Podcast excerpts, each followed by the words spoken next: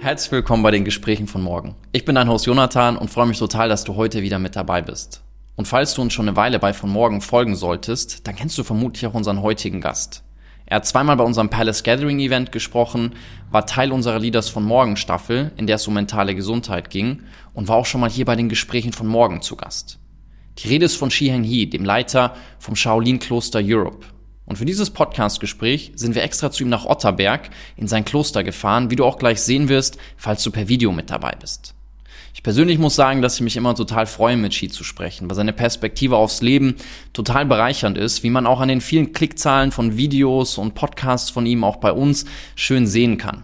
Und heute sprechen wir unter anderem über seinen neuen Bestseller, Shaolin Spirit. Wir sprechen über die Geisteshaltung dahinter und wie man es schaffen kann, das ins eigene Leben zu integrieren. Wir sprechen über unsere geteilte Leidenschaft fürs Teetrinken und allem in allem geht es vor allen Dingen darum, wie man sein Leben bewusst führen und gestalten kann. Und passend zu diesem Thema haben wir heute auch einen Partner mit dabei, Biogena. Ich benutze deren Produkte selbst seit Jahren, da ich viel Wert auf hochwertige Ernährung lege. Gute Ernährung gibt einfach gute Energie und hilft auch bei der Erholung. Und gleichzeitig wissen wir trotzdem alle, wie schwer es ist, in unserer schnelllebigen Welt auch noch auf jedes Detail bei der Essensauswahl zu achten der beständige Stress, die hohe Belastung im Alltag, weitere Themen, die ich hier schon mehrfach im Podcast angesprochen habe, wie zum Beispiel die hohe Anzahl von Schlafproblemen bei Erwerbstätigen im deutschsprachigen Raum oder der chronische Blutdruck, trägt alles dazu bei, dass es oft unmöglich ist, Mikronährstoffmängel zu vermeiden. Und als Paradebeispiel wird dir auch bekannt sein, wird hier immer Vitamin D genannt. Da haben tatsächlich mehr als 80 Prozent der Menschen in der Dachregion Mängel. Aber auch bei anderen Vitaminen, Spurenelementen oder Mineralstoffen ist das der Fall. Und genau aus dem Grund nutze ich Biogena, um dem entgegenzuwirken und Mängel und Defizite auszugleichen. Mir ist es einfach wichtig, dass die Qualität stimmt und dass die Produkte hochwertig sind. Und aus dem Grund habe ich Biogena auch mal in ihrer Produktion in Salzburg besucht, um mir ein Bild von ihrer Arbeit zu verschaffen. Sie forschen selbstständig und stellen Produkte her, die von mehr als 17.000 Ärzten und Therapeuten und weit mehr als 100.000 Kundinnen genutzt werden. Sie haben mir vor Ort auch erklärt, dass alles nach dem sogenannten Reinsubstanzenprinzip läuft. Das bedeutet keine Zusatz-, Farb-, Geschmacks- oder sonstigen Hilfsstoffe. Und genau deshalb ist Biogene auch Partner bei uns. Weil ich würde dir nie was empfehlen, was ich selbst nicht nutze. Und wenn du das jetzt mal selber ausprobieren möchtest, dann kannst du einfach auf biogena.com gehen und beim Checkout von morgen 10 eingeben, weil alle Hörerinnen von den Gesprächen von morgen bekommen 10% Nachlass auf ihre Bestellung. Und die genauen Details, das findest du dann alles nochmal bei uns in der Beschreibung. Jetzt tauchen wir ein in das Gespräch mit Shi Heng Hee. Ich wünsche dir ganz viel Spaß beim Zuhören. Shifu, Gespräche von morgen, die zweite, heute hier in einem sehr besonderen Rahmen bei dir im Kloster. Ich freue mich sehr, dass das klappt. Ja, vielen Dank, Jonathan, dass du die Zeit gefunden hast, auch wieder herzukommen. Ich denke, das letzte Mal haben wir uns ja letztes Jahr gesehen. Und da ist schon einiges äh, passiert in der Zeit. Von daher freut es mich, dass wir uns da jetzt einfach mal wiedersehen. Du hattest das letzte Mal bei uns beim Palace Gathering letztes Jahr im Oktober gesprochen und hattest erwähnt, dass du dich ein bisschen zurückziehen möchtest. Und jedes Mal, wenn wir Kontakt miteinander haben, erzählst du mir, wo du auf Reisen bist und was du alles machst. Wie ist es dir seitdem ergangen? Wie klappt das mit dem Rückzug? Ich nehme dich als total aktiv wahr, als jemanden, der sehr, sehr viel gerne macht. Gelingt dir das überhaupt? Also was so die Medienpräsenz, sag ich mal, angeht, äh, liegt das teilweise gar nicht mehr in meiner Hand, weil erstens kommt das Ganze meistens zeitverzögert raus und was sozusagen Neuprojekte angeht, ist tatsächlich so, dass ich mir langsam immer bewusster die Entscheidung treffe, noch bewusster als zuvor, wo ich tatsächlich meine Energie hin investieren will. Ja, und rückziehen das hat soweit äh, teilweise auch ganz gut geklappt. Das heißt, ich habe schon mehr Zeit auch wieder darin investiert, äh, selbst, selbst in die Praktik zu gehen. Und von daher ist alles so, wie es eigentlich sein soll. Optimierungsbedarf ist, ist klar immer da.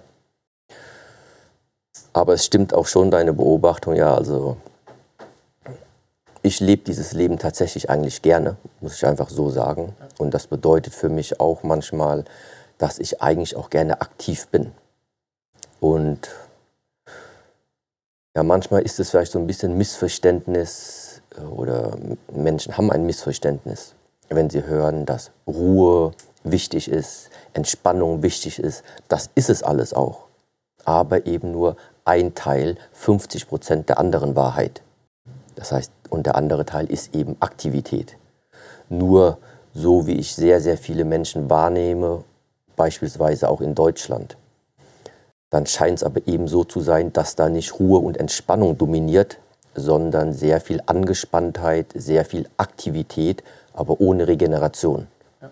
Und deswegen war in der Vergangenheit äh, sehr viel Inhalt, den ich versucht habe zu teilen, war eben darauf abgestimmt, dass es wichtig ist, so seinen inneren Ruhepol ab und zu mal wieder zu finden. Aber jemand, der gerne aktiv ist und dadurch aber nicht sich gestresst fühlt oder bereits ein, ein Level hat, wie er sich selbst adjustieren kann, während er eben den Dingen nachgeht, die er gerne tut, das ist dann halt ähm, eine andere Geschichte. Wie man den eigenen Ruhepol, den inneren Ruhepol findet, da können wir gleich drüber sprechen. Aber du hattest vorhin erzählt, bevor wir hier angefangen haben zu drehen, dass du am Wochenende einen deiner Meister oder deiner Vorbilder, deiner Lehrer in London getroffen hast. Wie sieht das aus, wenn du für dich in die Praxis gehst? Also du hast ja wahnsinnig viele Schüler, die zu dir kommen und wo du unterrichtest. Und wenn du selbst zum Lernen auf Reisen bist, wie kann man sich das vorstellen? Einerseits ist für mich die Zeit, wenn ich aus dem Kloster draußen bin, die Reisezeit zum Beispiel, verbinde ich natürlich gerne auch, um zum Beispiel andere Kulturen kennenzulernen. In der Vergangenheit war es ein bisschen anders. Da bin ich tatsächlich dann vom Kloster an den Flughafen, vom Flughafen dann ins Hotel und dann nach dem Hotel halt dorthin, wo ich den Vortrag oder das Seminar hatte und dann eigentlich wieder direkt äh, zurückgeflogen. Hab aber dann eben gemerkt, nein, das ist einfach zu viel, das ist einfach zu viel noch nicht ankommen. Und deswegen handhabe ich das momentan grundsätzlich bei meinen Reisen so, ich komme einen Tag mindestens vor der Veranstaltung an und bleibe dann in der Regel auch mindestens einen Tag danach. So. Das heißt, ich kombiniere in der Regel meine Arbeit, das, das man eben als Arbeit bezeichnen würde, und die Zeit, wo ich für mich habe, um einfach mal zu entdecken, wie leben die Leute dort. Das kombiniere ich gerne. So, und dementsprechend war ich jetzt ähm, die letzten vergangenen Tage in London zum Beispiel. Und obwohl ich dort schon sehr, sehr oft war, aber die Stadt, die ist schon sehr, sehr interessant, sehr, sehr groß und immer wieder etwas Neues zu entdecken, vor allem auch, weil da so viele Kulturen aufeinandertreffen. Ja, und abgesehen davon, die Gegend dann zu erkunden, habe ich eben dort auch ähm, einen Onkel sozusagen. In unserer Tradition nennt man das dann eben einen Meisteronkel, weil dieser Meister vom Shaolin Tempel London ist eben eine Generation vor mir. Das heißt, er gehört zur 34. Generation, ich bin die 35. und dementsprechend ähm, sitzen wir gerne manchmal zusammen, trinken auch Tee so wie bei uns, weil sich eben einerseits beim Tee trinken sehr viele Gespräche ergeben. Aber darüber hinaus hat halt dieser Lehrer, hat dieser Meister eben trotzdem auch Wissen, Einsichten, Praktiken, hm, die kenne ich vielleicht noch nicht. Vieles überschneidet sich, viele Ansichten gibt es auch und manchmal aber eben auch die, die Möglichkeit dann auch mal auszuprobieren. Was hast du dieses Mal gelernt? So eine Sache, die du vielleicht teilen kannst, wo du sagst, die hast du von dem Trip mitgenommen dieses Mal? Ja, auch viele Lehrer von diesem Kloster und auch Schüler von uns, wir sind momentan ein bisschen in der Ausrichtung, dass wir versuchen, ein bisschen, hört sich das lustig an, aber von dem Reden etwas Abstand zu nehmen und mal wieder einfach wieder in die Funktionalität zu kommen. Und das bedeutet, dieser Austausch jetzt am Wochenende, da waren halt sehr viele, unter anderem Wettkämpfer, aber auch Kämpfer dabei. Das heißt, da ging es halt um diese Art von Praxis, ja. Kämpfst du eigentlich selbst noch aktiv? Also passiert das ab und zu noch oder ist es eher, dass du versuchst, in gewisse Körperhaltungen zu kommen, in deine Kraft zu kommen, bei dir zu sein? Oder gibt das manchmal schon noch so eine physische Konfrontation ab und zu? Die physische Konfrontation, die gibt es auf jeden Fall. Momentan noch nicht im Sinne vom Wettkampf, wobei das auch nur aktuell so ist. Aber für mich ist halt sehr, sehr wichtig auch geworden, wir sprechen sehr oft über die innere Stärke. Sehr, sehr viele der Methoden, die ich seit Jahren geteilt habe, gehen immer wieder dahingehend, wir nutzen zwar unseren Körper, um zu unseren inneren ähm, sag ich mal, Elementen oder Ebenen zu gelangen, um dann innere Stärke, innere Disziplin, innere Kraft, innere Energie zu generieren. Aber irgendwie im Leben muss sich diese innere Energie dann auch mal ausdrücken. So. Und das ist eine sehr, sehr persönliche Entscheidung für jeden. Aber dadurch, dass ich einfach äh, mit der Kampfkunst ja eigentlich aufgewachsen bin, der Kampfkunst war ja mein Weg, ja. ja da interessiert es mich halt auch immer wieder, ja, funktionieren die Sachen auch? Wo stößt eine alte traditionelle Methode vielleicht an seine Grenzen? Oder wie kann ich die alte Methode immer noch beibehalten? Ähm, und die funktional gestalten. Ja, weil letztendlich, das sind dann auch so Gespräche, wo wir uns sagen, heutzutage, wenn wir in die Welt schauen, da gibt es ja sehr, sehr viele verschiedene Möglichkeiten, wie du beispielsweise an der Shaolin-Tradition, von wem du da etwas lernen kannst oder nicht. Unabhängig davon, welche Lehre das jetzt ist. Aber auf mittelfristige, langfristige Sicht denke ich, wird immer nur das überleben und wird immer nur das weitergetragen, was auch tatsächlich einen praktischen und funktionalen Mehrwert im Alltag hat. Das heißt, immer mehr und mehr, wenn es in die Scharlatanerei geht, wenn es rein um, um mystische Fantasie geht, das hört man am Anfang gerne. Aber die Menschen werden auch immer wacher.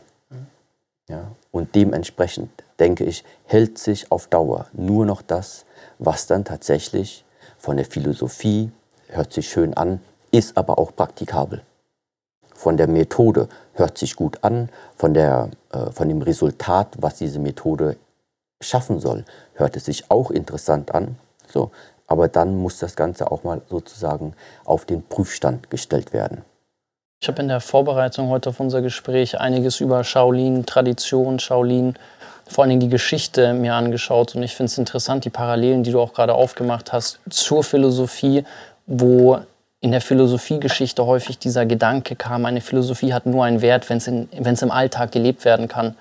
Und wenn wir gleich anfangen, mehr über Tugenden und solche Themen zu sprechen, finde ich sehr, sehr spannend zu sehen, was da weitere Parallelen sind, weil heute möchte ich mal tiefer mit dir in Shaolin-Tradition, vor allen Dingen auch dieses Thema Shaolin-Spirit eintauchen. Aber bevor wir das machen, finde ich es spannend, dass wir, weil wir ja hier in diesem Rahmen sind, ein bisschen über deine Geschichte und auch die Geschichte hier von dem Kloster sprechen, weil dadurch, dass ich dein Buch gelesen habe, was ja bald rauskommen wird, habe ich gelernt, dass dieses, diesen Ort gibt es ja seit in der Form jetzt als Shaolin Temple Europe seit knapp zwölf Jahren, also seit 2011. Und ihr habt ja wahnsinnige Höhen jetzt in jüngerer Vergangenheit, aber auch tatsächlich einige Tiefen durchgemacht. Also mir war das nicht bewusst, dass ihr kurz vor einer Insolvenzverschleppung und, und Co. standet. Und wenn du dir jetzt anschaust, dass, ich meine, unser erstes Podcast-Gespräch haben mehr als 100.000 Menschen gehört, dein TED-Talk haben mehr als 15 Millionen Menschen gehört, das erzeugt eine wahnsinnige Resonanz, was du da machst. Wie würdest du auf die Geschichte zurückschauen und was waren so die Hebel, die dazu geführt haben, dass ihr hier so viel Aufmerksamkeit bekommen habt? Weil anfangs war das ja doch sehr schwierig, was man deinem Buch entnehmen kann.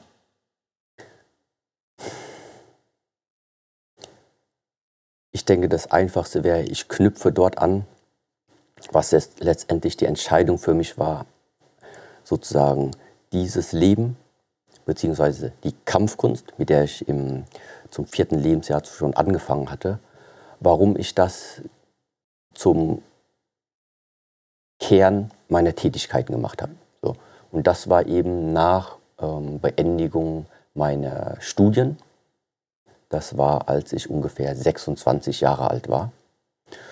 Da war ich also noch in Düsseldorf gewesen, war dann dort auch bei den Zentrum Mehrwertdiensten bei der Telekom weil eben ich vorher Politikwissenschaften und Kommunikationswissenschaften studiert hatte. Auf Wunsch so ein bisschen von deinem Vater, oder? Dein, du, du wolltest schon so ein bisschen deinen Vater stolz machen, Studiengang abschließen oder deute ich das falsch?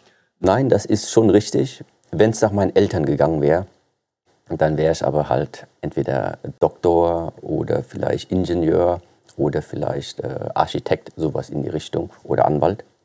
ja. Aber dass ich tatsächlich dann Politikwissenschaft und Kommunikationswissenschaften studiert hatte, ähm, das ist eigentlich einem meiner besten Freunde zu verdanken, mit dem ich auch seit dem vierten Lebensjahr äh, aufgewachsen bin. Da hatten wir eben sein Heimatland besucht, das war Rumänien. Und dadurch, dass wir uns eigentlich sehr eng waren, schon seit jeher, haben wir gesagt, komm, dann lass uns doch einen Studiengang finden, wo wir beide zusammen studieren können. Und in ganz äh, Europa war das eben nur dieser eine Studiengang gewesen. Äh, Politikwissenschaften mit äh, Kommunikationswissenschaften, was dann bedeutet hat, wir haben drei Jahre oder zweieinhalb Jahre in Münster, Nordrhein-Westfalen studiert und sind danach dann ins Ausland, und zwar in sein Heimatland Rumänien gegangen. Das war eigentlich so der hauptausschlaggebende Grund, warum diese beiden Studienfächer. Mhm. Dass ich die allerdings zu Ende gebracht habe, das war einfach aus dem Grund heraus, ich möchte nichts anfangen, was ich nicht zu Ende bringe. Und meinem Vater wäre das auch sehr, sehr schwer zu erklären, warum ich da jetzt etwas studiere und es dann zwischendrin wieder abbreche. So. Genau. Aber was ich eben entlang des Studienganges ein bisschen rauskristallisiert hatte, auch oder auch während der Zeit des Praktikums im, im Anschluss. Ich bin einfach ein Mensch, ähm, es fällt mir sehr schwer, meine, meine Lebenszeit in etwas zu investieren, wenn ich keinen Sinn dahinter sehe, etwas zu tun und wenn ich eben nicht, nicht, hin, nicht mit voller Überzeugung hinter etwas stehe. Und das bedeutet, ich wollte nicht eventuell raus in den freien Markt sozusagen und dann gibt es eben zwei Dinge, grob gesagt, die man heutzutage machen kann. Entweder ein Produkt vermarkten oder verkaufen oder eben eine Dienstleistung. Letztendlich sind das diese zwei Bereiche. Produkte wollte ich nie etwas verkaufen, was ich eben als nicht sinnvoll erachte. Und Dienstleistung habe ich mich gefragt, okay, was kann ich denn überhaupt? Was ist es denn, was ich den Menschen geben könnte im Sinne einer Dienstleistung? Aber jetzt wichtig, was aus meiner Vergangenheit jetzt aber hervorgeht. Das heißt, wenn mich jetzt jemand anstellt als, ich weiß nicht, äh, für welche Art Dienstleistung, dann müsste ich das ja eventuell neu erlernen. Für mich war aber die Frage, was kann ich denn jetzt bis in den letzten 26 Jahren, was kann ich denn da überhaupt? Und da war letztendlich ganz einfach die Einsicht da, den Großteil meiner Zeit habe ich einfach damit verbracht, die Kampfkunst zu praktizieren. Das heißt, im Bereich Kung Fu kannte ich mich aus. Und dann seit dem 14. Lebensjahr bis zum 26. hatten mich dann auch immer wieder die asiatischen Philosophien interessiert rückblickend auf die Art und Weise, wie ich dann grundsätzlich durchs Leben gegangen war, war ich immer eigentlich auch ein sehr ruhiger Mensch. Habe da nicht viel geredet, sondern habe immer nur ähm, sehr viel zugehört, beobachtet, versucht dann zu verstehen, okay, wieso denken die Menschen so. Das heißt, ich habe sehr, sehr viele innere Dialoge geführt. Ja, manche Menschen würden vielleicht sagen, okay, also ein bisschen introvertiert, vielleicht, aber dementsprechend haben sich auch für mich, sage ich mal, Fragen ergeben, äh, ja, normale Sinnesfragen. Sinnesfragen, die eventuell jeder Mensch sich früher oder später mal stellt. Aber diese Sinnesfragen haben für mich deswegen Sinn gemacht, weil ich jetzt halt noch zu Anfang meines Lebens stehe und jetzt keine falsche Entscheidung treffen will. Was mache ich jetzt mit dem restlichen Dreiviertel meiner Lebenszeit? So, all diese Dinge zusammengenommen haben dann dazu geführt, dass ich nach Abschluss meiner Studien wieder in Kontakt getreten bin mit der ehemaligen Leitung von dem Shaolin-Tempel hier in Kaiserslautern, wo ich seit dem vierten Lebensjahr schon praktiziert hatte. Und habe einfach gefragt, wie, wie steht es um euch? Ja, wie sieht es aus? Was ist aus der Schule damals geworden? Und so sind wir eben ins Gespräch gekommen und haben dann eben eine Idee angefangen zu kreieren wo wir gesagt haben, okay, das ist vielleicht wirklich eine Möglichkeit, wie wir die Menschen erreichen können. und wie ich mich auch insbesondere mit dem, was ich in 26 Jahren, äh, sage ich mal, entwickelt habe, wie ich das voll und ganz einbringen kann. Das Interessante ja. bei dir ist ja jetzt, wenn du über Dienstleistungen und Produkte sprichst, ich nehme dich schon, ich meine, du bist Mönch, aber ich nehme dich gleichzeitig auch Meister. Meister, sorry. du bist Meister. Wenn, als, wenn dann Meister. Als Unternehmer, als Autor, als Speaker, als zum gewissen Ausmaß auch Person des öffentlichen, Person des öffentlichen Raums war. Und du bietest ja hier mit deinem, mit dem Rahmen, den ihr hier geschaffen habt, Dienstleistungen an. Hier kommen Organisationen, machen Retreats, kommen mit ihren Führungsteams hierher. Du machst, bringst jetzt dein Buch raus, was ein Produkt ist. Du gehst auf Bühnen, hältst Vorträge. Wie gelingt es dir, diese unterschiedlichen Rollen alle gleichzeitig zu bespielen? Okay. Ich habe nach Überlegen diese 26 Jahre, was kann ich? Ich denke, was ich kann, ist eine Verbindung, eine Verknüpfung bei den Menschen herzustellen.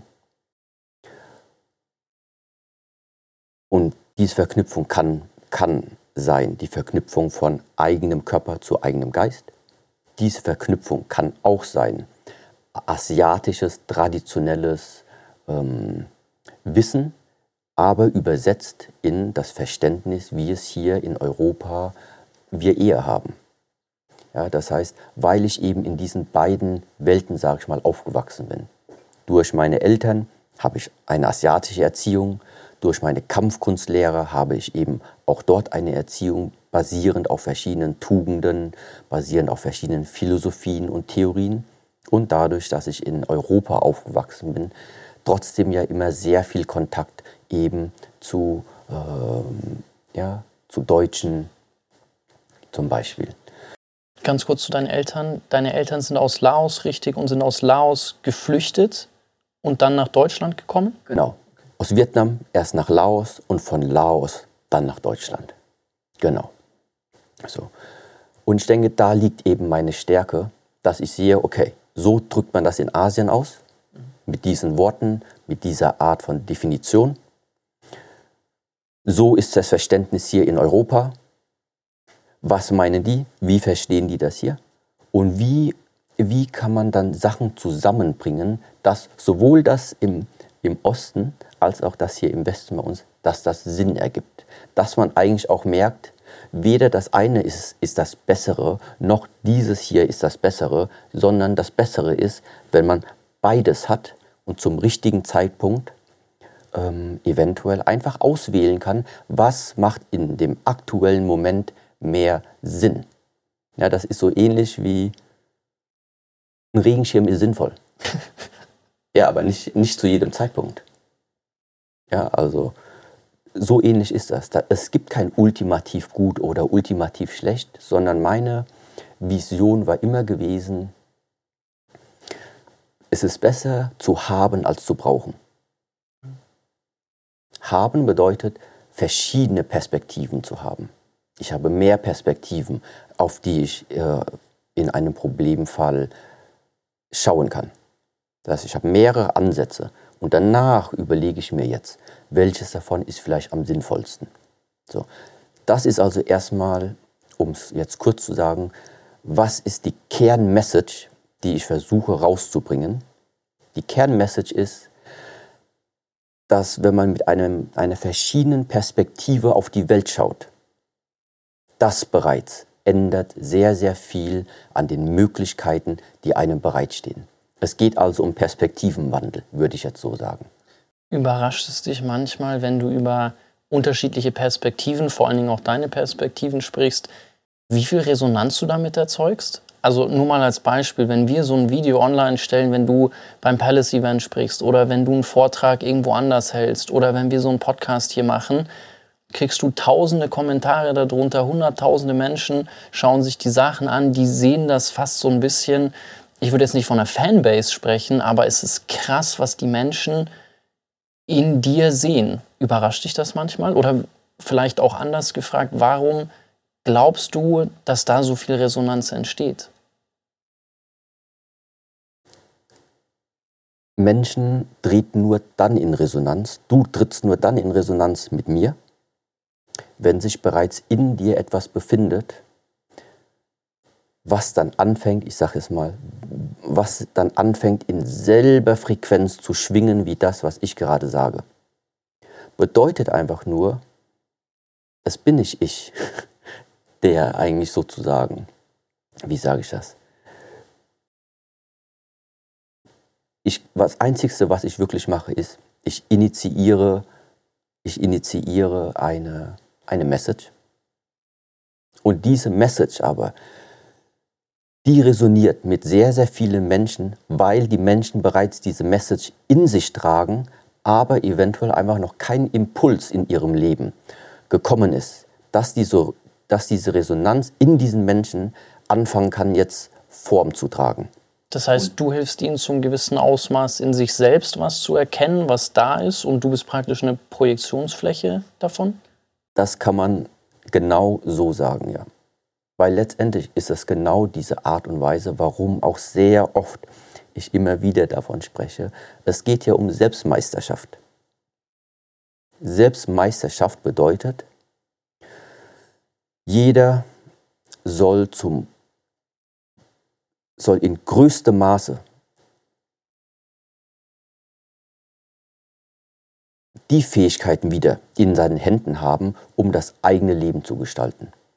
Nicht darauf zu warten, dass sich äußere Umstände äh, in die richtige Konstellation begeben, damit, damit jemand dann in sein Potenzial kommt, sondern Nee, ich denke, der Mensch hat sehr, sehr viele Möglichkeiten in sich selbst verborgen. Die müssen aber nur rauskommen. Damit diese aber rauskommen, ist es manchmal notwendig, dass jemand die Türen aufmacht. Und dieses Tür aufmachen, das ist jetzt ganz lustig. In unserer Tradition in Asien, wenn ich zum Beispiel im Kung-Fu-Bereich vorankommen will, gibt es irgendwann bestimmte Tore. Vor diesen Toren, da steht dann eine Person und die nennen wir zum Beispiel Gatekeeper, das heißt Torwächter. Nur dieser Torwächter, wenn der dir den Schlüssel gibt, kommst du durch. Bedeutet für mich in der Kampfkunstwelt, egal wie diszipliniert du bist, egal wie viel äh, Untersuchungen du machst, irgendwann kommst du an einen Punkt, wo dich nur bestimmte Personen weiterbringen können weil sie der Schlüssel dazu sind, dass du durch diese Pforte gehen kannst. Und so ähnlich sehe ich das in diesem Leben. Du gehst voran, gehst voran, gehst voran, kommst aber einfach natürlicherweise irgendwann an ein Plateau und musst dann halt einfach mal schauen, welche Menschen sind da jetzt aktuell in deinem Leben, die eventuell der Schlüssel für dich sind. Mhm. Manche Menschen sind dann ähnlich wie eben dieser Schlüssel, die dich in die nächste Ebene ähm,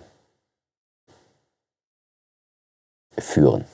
Und würdest du sagen, dass das auch wieder eine Ebene der Frequenz ist, dass ich spüre, da ist ein Mensch, der mir helfen kann, der vielleicht ein Gatekeeper ist, der mir hilft, auf diese nächste Ebene zu kommen. Und auch da, ich glaube schon, dass viele Menschen auch dir zuhören, weil unsere Welt vom Komplexitätsgrad her massiv zunimmt und du gewisse Botschaften, nach denen sich vielleicht viele Menschen da draußen sehen, mit Blick auf, wie finde ich eigentlich meinen Weg und meinen Platz im Leben, wie komme ich mit gewissen Herausforderungen zurecht, dass du Lösungen und Impulse und Perspektiven bietest, die leichter zu greifen sind, die man verstehen kann, die man vielleicht auch in den Alltag integrieren kann. Also auch das, was du vorhin gesagt hast aus der Shaolin-Tradition heraus, dass es ja irgendeinen Alltagsbezug braucht.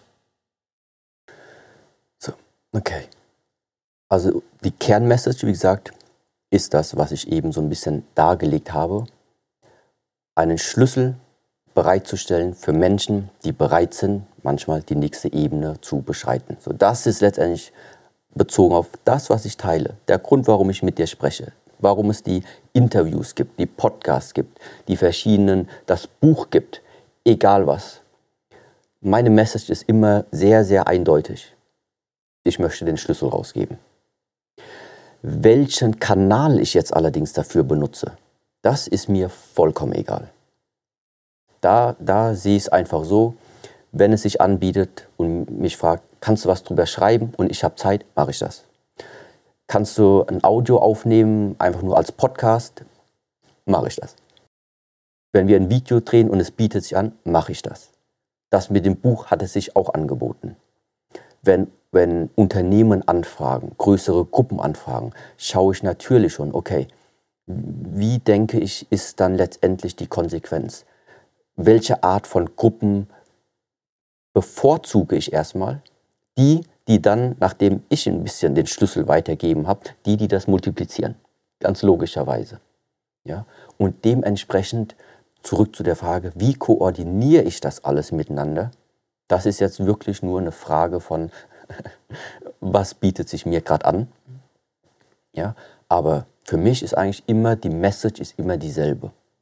Nur manchmal gibt es Menschen, die mögen es abends im Bett zu liegen, die Augen zu schließen und nur zu hören. Hörbücher, super. Oder Podcasts. Manche Menschen aber, die wollen vielleicht was sehen. Deswegen auch sehr schön, wenn dann Videos oder Bilder dabei sind. So, andere Menschen, die wollen nichts hören und nicht sehen, sondern die wollen den inneren Dialog führen. So, denke ich, das ist so ein Mittel wie das Buch. So, und dementsprechend sehe ich einfach, dass diese ganzen Sachen, genauso wie die körperliche Praxis, dass das alles einfach nur verschiedene Kanäle sind, die verschiedene Menschen ansprechen. Aber die Message ist immer dieselbe.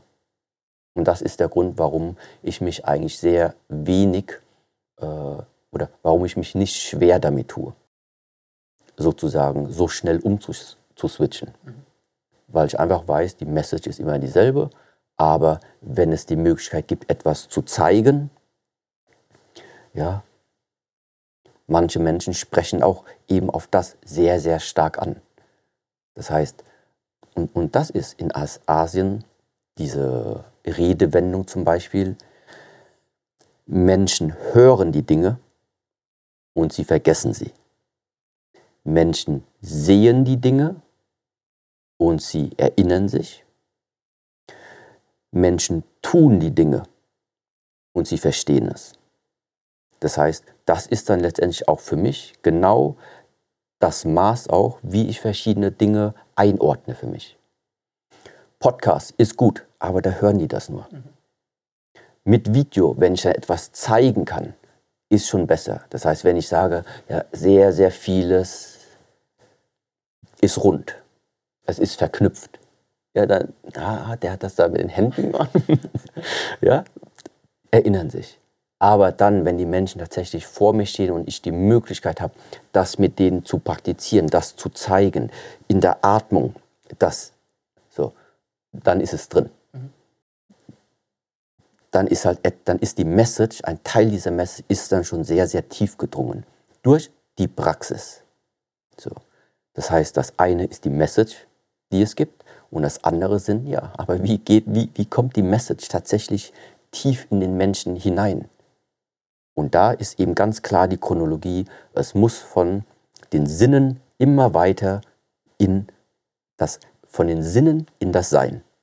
Das ist letztendlich der Weg. Ja, das ist eine schöne Aussage. Über die Praxis sprechen wir gleich noch. Ich will auch zwei, drei Übungen mit dir zusammen hier machen. Ich finde es interessant, wie Menschen in Positionen kommen, einen Schlüssel weitergeben zu können.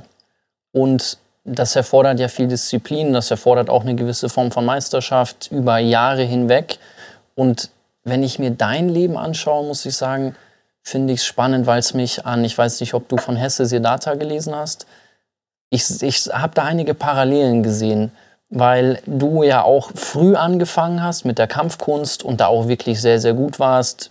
Vermutlich sehr früh, sehr viel weiter als viele andere in deinem Alter. Ich glaube, es gab auch eine Petition von Eltern von anderen Kindern, die wollten, dass du nicht mehr in die Kampfschule gehst, weil du alle vermöbelt hast und mit elf dann ähm, schon, also überspitzt gesagt, vermöbelst, mit elf dann schon bei den Erwachsenen mitmachen durftest. Und dann gab es eine Phase, über die du sprichst als deine Wanderjahre wo du was ganz anderes gemacht hast, wo du die Welt da draußen kennengelernt hast, um dann wieder zurückzukommen und all das hier aufzubauen.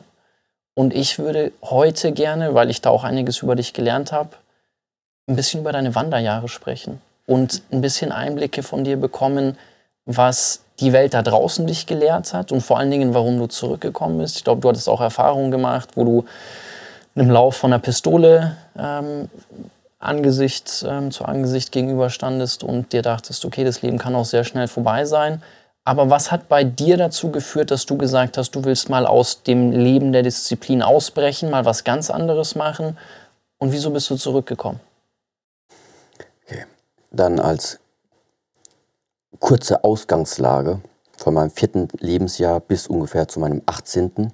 war ich wirklich relativ diszipliniert, 14 Jahre lang Schule und Training fertig. Sehr so. Das heißt, ähm, ich habe sein lassen, zu viel auszugehen, hatte da auch nicht viele Klicken oder so, mit denen ich mich, ähm, äh, mit denen ich ausgegangen bin. Aber dadurch, dass halt von der Schule diese harte Disziplin von den Eltern, dann im Training jedes Mal die harte Disziplin von meinen Lehrern, hatte halt irgendwann dazu geführt, in diesen jungen Jahren, wenn du, wenn du ja kurz ein heranwachsender Jugendlicher, ja klar, hast du da sehr, sehr viel Energie. So, und diese Energie hatte sich bei mir irgendwann so angestaut, dass ich mich eben gefühlt hatte, als wäre ich sprichwörtlich wie ein Tiger, aber eben in so einem Käfig. So habe ich mich mit 18 gefühlt. So, und dann kamen da einfach einige Elemente dazu, wie der Funke eben, der das Feuer entzündet hatte. Und ich bin dann tatsächlich, das war der Anbeginn der Wanderjahre, ich bin dann eben aus diesen Gittern erstmal ausgebrochen und habe dann die, die, die ferne Weite gesucht. Oder? So, und bereits, so, jetzt weiß ich nicht, ob das vielleicht so hätte sein müssen, aber es hat sich eben sehr stark gezeigt, dass ich ein extremer Mensch bin. Weil diese extremen 14 Jahre auf der einen Seite habe ich so halt eben über mich äh, ergehen lassen, sage ich mal. Aber klar habe ich in diesen 14 Jahren immer oft gespürt, wenn andere rausgehen oder wenn mir gesagt wurde, nee, das kannst du jetzt nicht machen, wir haben jetzt Training oder übernimm mal, übernimm mal die, die Klasse oder irgendwas. Sehr, sehr oft war halt da die, dieses Gefühl, ah, warum kann ich jetzt nicht da raus und dasselbe machen wie andere. Das heißt, da hatte sich schon Energie aufgebaut. Aber dadurch, durch die asiatische Tradition, wenn der Vater, wenn die Lehrer was sagen, das ist halt so, fertig. Bedeutet aber nicht, dass innerlich sich da nichts aufbaut. So, und da denke ich eben, dass mit den Wanderjahren sich da sehr, sehr viel gelöst hat. Mhm eventuell zu viel gelöst manchmal zu, zu bestimmten Zeitpunkten. So. Und dementsprechend ähm, waren die Wanderjahre eben so, dass ich da in sehr, sehr vielen verschiedenen ähm, Gruppen auch unterwegs war. Verschiedenste Gruppen in allen Bereichen, die man sich so ungefähr vorstellen kann. Und Und das unter, unter, unter anderem eben ein Ausdruck davon war, wie sich diese Energie entfaltet hat. In das andere Extrem sozusagen. Da gab es dann teilweise eben Monate, wo ich mehr die Nacht gesehen habe als den Tag. Sowas gab es eben auch. Ja, ist nicht so. Also Alkohol, da war ich nie ein Freund von, bin ich auch heutzutage nicht. Ja, aber eine, ich denke, einerseits die Asiaten, uns fehlt ein bestimmtes Enzym, ja, was den Alkohol dann abbauen kann. Das heißt, das ist die eine Sache. Aber Alkohol war nie, nie wirklich ein Problem gewesen. Ja, aber klar, Drogengeschichten gab es auf jede Fälle. Gab es da auch sehr viele in meinem Umfeld. Und dann weiß man, wenn man in solchen Bereichen mal drin war, dann führt das eine zum anderen. Da ist dann automatisch Kriminalität mit dabei, da ist Nachtleben auf jeden Fall mit dabei und nur eben gepaart mit einer gewissen Extreme. Mhm. Gab es da eine ganz prägende Erfahrung, irgendein Zwischenfall, wo du gesagt hast, okay, so bis hierhin und dann hast du deinen, deinen Weg da auch ein bisschen hinterfragt und gesagt, du willst wieder was umstellen? So, da denke ich, dass das Ganze ein schleichender, notwendiger, aber wichtiger Prozess war, Weil genau das nämlich war irgendwann mal 24, 25 war ich da. Genau der Punkt, wo ich gesagt habe, okay, am Anfang war dieses harte, diese harte Disziplin, ja, als Jugendlicher kaum Freiheit gehabt zu haben. Die letzten sieben Jahre komplette Freiheit, aber mit dem Resultat, dass sehr, sehr vieles davon einfach nur körperschädigend ist. Mhm. Ja, einfach körperlich ist es nicht gut für dich, geistig auf Dauer auch nicht. Also habe ich diese zwei Sachen für mich entdeckt und habe gesagt, nee, ähm, so kann es auf Dauer nicht weitergehen. Und genau das war der Zeitpunkt. Praktikum teilweise beendet, wie der Kontakt mit, dem, mit der ehemaligen Schule hier, mein innerer Wunsch, selbst etwas aufzubauen, ähm, ohne eine höhere Instanz zu haben, die mir sagt, was es ist. Sehr, sehr viel. Es ist da einfach zusammengekommen. Und deswegen wundere ich mich immer noch heutzutage manchmal, ob das tatsächlich meine Entscheidung war, diese ganzen Wege so anzugehen, oder ob es einfach nicht hätte äh, oder ob es einfach so kommen musste. Bedeutet, dass ich mich einfach mal mir das selbst, mein, meine Lebensgeschichte selbst mal einfach vor Augen führe und sage, ja, da passt ja das eine zum anderen zusammen. Das ist ja alles die logische Konsequenz irgendwie, die dann zu dem geführt hat, wo ich jetzt heutzutage irgendwie dastehe. Also würdest du heute sagen, es musste so kommen oder wie würdest du es jetzt rückblickend beantworten? Ich tendiere momentan dazu, zu sagen, ich bin genau dort und nirgends anders. Das heißt, es ist genau richtig, wo ich momentan bin. Bin aber natürlich immer wieder ähm, dabei, mich zu hinterfragen, auch, okay, aber wo kommt dieser Masterplan her? Mhm. Ja, also das ist manchmal ein bisschen, geht vielleicht ein bisschen tiefere Ebenen, aber das sind genau solche, solche Fragen. Es gab Zeiten, da hätte ich ganz klar gesagt, du hast dein Leben zu 99 Prozent in den Händen, weil was du tust, daraus ziehst du die Konsequenz. Ja? Ein simpler Ausdruck davon, Apfelsamen, Apfelbaum, Orangensamen, Orangenbaum. Du musst derjenige sein, der pflanzt. Sonst besteht das Potenzial nicht, ob da was wächst. Aber selbst wenn du die richtigen Sachen tust, aus deiner Sicht, etwas zu pflanzen, ja, immer noch keine Garantie, dass da was kommt. Da fehlt etwas. So, und was ist das, was da manchmal fehlt? Ist das der Segen von jemandem? Ist das das Schicksal muss es so wollen? Welche Macht ist das? Welche Kraft ist das? Was ist dieses Fehlende, was zu unseren eigenen Taten hinzukommen muss? dass etwas tatsächlich anfängt zu gelingen.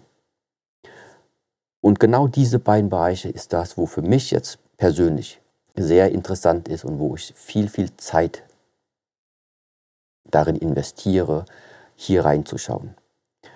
Weil das ein, warum? Weil letztendlich bedeutet es, wenn es die Möglichkeit gibt, zu erkennen, wo der Weg hinführen könnte. Bedeutet, da ist ein Weg, der, der fühlt sich schon fast an, als wäre er geebnet. Du musst ihn nur noch laufen. So, dann würde das für mich bedeuten, du, du tust etwas, aber eigentlich tust du nichts, weil du folgst einfach nur dem Fluss.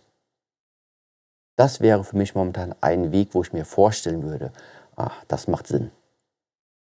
Weil es kann genauso gut sein, du machst und machst und machst und machst, aber es gelingt nicht. Mhm. Du machst, du machst, ja, das ist dann auch wieder so eine Diskrepanz. Aber selbst wenn der Weg geebnet ist, aber du erkennst nicht, dass das der Weg ist, dann ist es genauso. Der Weg, der ist die ganze Zeit für dich offen, aber du gehst ihn nicht. Ja, du bist immer noch beschäftigt mit allen möglichen Dingen, weil du den Weg nicht erkennst. Würdest du deinen persönlichen Weg vielleicht erkennen, vielleicht öffnet sich dann etwas in dir, wo du sagst, eigentlich das Einzige, was du tun musst, ist dich jetzt aufs Leben einzulassen. Das heißt, du brauchst schon eine Mischung aus einem offenen Geist und einer Erkenntnisfähigkeit gepaart mit, wo du vorhin drüber gesprochen hast, einer gewissen Aktivität. Also gar nichts zu machen, ist vermutlich auch nicht die Lösung. Ich finde es interessant, was du zum Thema Sehen gesagt hast. Also Apfelsamen, Apfelbaum, Orangensamen, Orangenbaum. Mich würde interessieren, wie du, wenn du hier vom Kloster aus in die Welt da draußen blickst, vor allen Dingen die jüngere Generation wahrnimmst, bei der ich häufig das Gefühl habe, okay, die Erwartungshaltung ist, ich muss gar nicht mehr groß sehen, aber ich erwarte den tollsten, größten Baum da draußen und ich erwarte den geebneten Weg und die Bereitschaft und das Commitment zu sagen, ich bin gewillt, viel zu machen, viel zu sehen, obwohl ich nicht unbedingt weiß, was wird am Ende äh, daraus resultieren, werde ich die tollsten Bäume haben.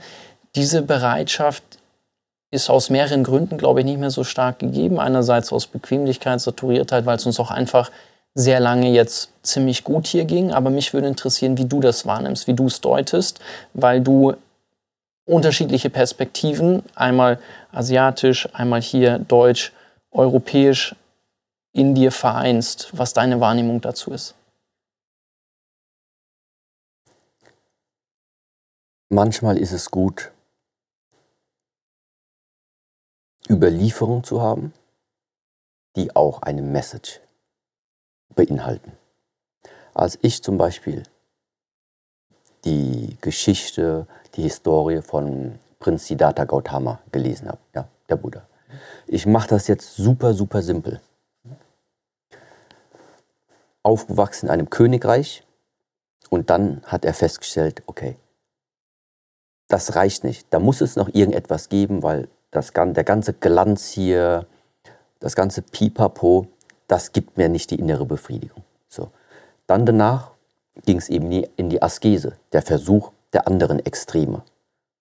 Vielleicht braucht man den ganzen Glanz nicht, weil das alles nur Illusion ist. Vielleicht muss man sich von all dem einfach mal frei machen, damit man dadurch nicht geblendet wird. Deswegen eben die Askese frei von allem.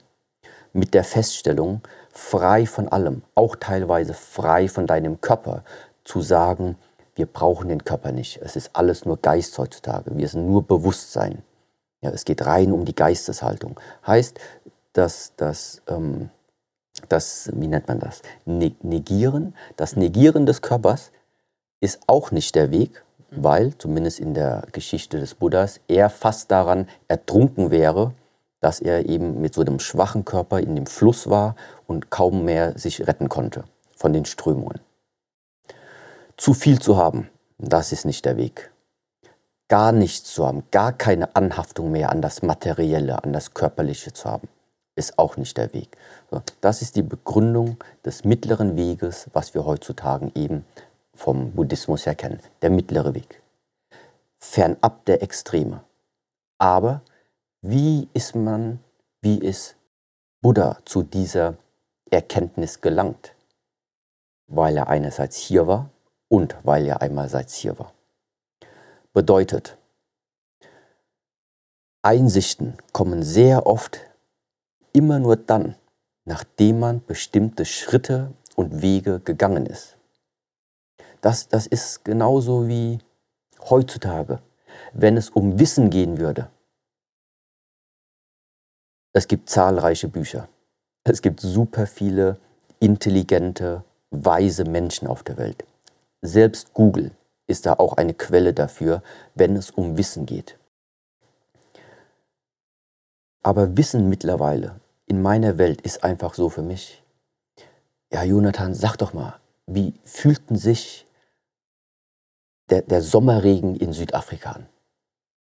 Es ist vollkommen egal, wie lange wir hier sitzen und du mir darüber erklärst. Es gibt nur einen Weg, der echt ist. Und so ähnlich ist das mit sehr, sehr vielen anderen Dingen. Ja, sag doch mal, wie fühlt sich das mit der Balance an? Wie fühlt sich das mit der inneren Zufriedenheit an? Wie fühlt sich das an, ein diszipliniertes Leben zu leben? Was ist die Konsequenz? Was habe ich denn daraus, wenn ich wirklich mal tagtäglich eine Atemübung mache? Dieses ganze Theoretisieren, also laut Statistik und laut Untersuchungen, pipapo, ja, ist komplett irrelevant wenn das Ganze dir dabei hilft, dich dabei motiviert, dass du dann tatsächlich den Weg angehst, das ist Sinn und Zweck von diesem Ganzen. Aber Sinn und Zweck, dass du den Weg beschreitest. Deinen Weg. Genauso wie jeder andere Jugendliche heutzutage auch. Das ist das Besondere, was mir so gut gefällt, ist, wer die Frage nicht stellt, wird von mir niemals eine Antwort bekommen. Weil die Antworten kommen deswegen zu einem, weil man irgendwo im Inneren irgendwann mal die Frage gestellt hat. Wenn man Antworten haben will, muss man die Frage stellen. Ich will nochmal auf deinen Weg und deine Wanderjahre zurückkommen, bevor wir dann darüber sprechen können, wie können denn alle, die hier zuhören, ihren Weg finden. Ich finde das interessant, deine Wanderjahre genauer zu verstehen, weil es diesen schönen Gedanken von Carl Jung gibt, der gesagt hat, Dinge, die wir unterdrücken, brauchen irgendwann ein Ventil und wollen auch nach außen getragen werden, beziehungsweise die brauchen auch irgendwo dann eine Form, dem ganzen Ausdruck zu verleihen. Und ich finde es bei vielen Menschen, ich habe auf einem Jesuiten, auf einer Jesuitenhochschule äh, studiert. Mein Vater ist Religionslehrer gewesen, evangelischer Pfarrer. Und ich habe das im religiösen Kontext erlebt, aber auch wie bei dir, wie du es beschrieben hast, mit der Kampfkunst, bei vielen, mit denen ich früher zusammen sehr, sehr intensiv mit Fußball gespielt habe, die irgendwie fünf, sechs, sieben, acht Mal die Woche trainiert haben, das über 10, 15 Jahre machen und irgendwann merken, jetzt muss ich da ausbrechen und das schlägt um in ein ganz anderes Extrem dann mit Partys, Frauen, Alkohol, Drogen und Co., auch das, was du angesprochen hattest. Wie gelingt es dir jetzt zu sagen, nee, da wird nichts mehr unterdrückt, da muss ich aus gar nichts ausbrechen, sondern das ist meine Lebensform, die für mich passt und das, was das natürlich Menschliche ist, gewisse Triebe, gewisse ähm, Dinge eben, die der menschlichen Natur entsprechen, die brauchen jetzt kein Ventil mehr, sondern die hast du eventuell transformiert oder die kriegen jetzt in irgendeiner anderen Form Ausdruck in deinem Leben. In diesem Bereich halte ich es persönlich für sehr hilfreich, wenn du eben eine gewisse Achtsamkeit hast über das, was innerhalb von dir stattfindet. Ja, aufstauen, wenn wir sagen, da staut sich was auf, dann staut sich da was in dir auf. So die Frage ist, wo staut sich das auf? Was ist die Auswirkung davon?